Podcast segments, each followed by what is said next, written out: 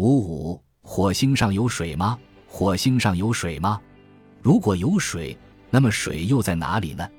从一九六四至一九六七年，美国对火星发射了水手号和海盗号两个系列，共八个探测器。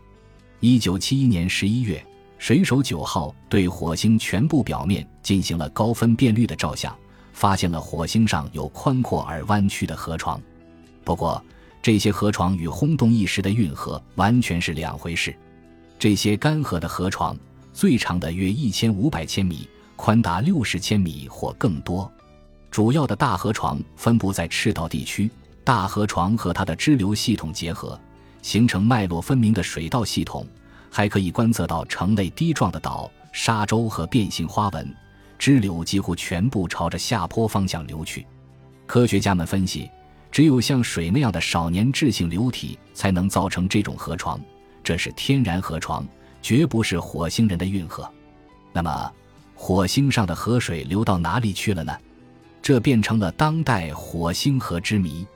今天的火星表面温度很低。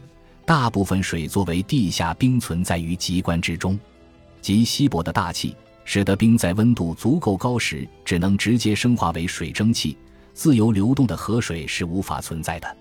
火星河床说明，过去的火星肯定与今日的火星大不相同。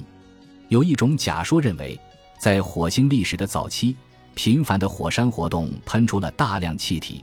这些浓厚的原始大气曾经使火星表面温暖如春，造成了冰雪融化、河水滔滔的景色。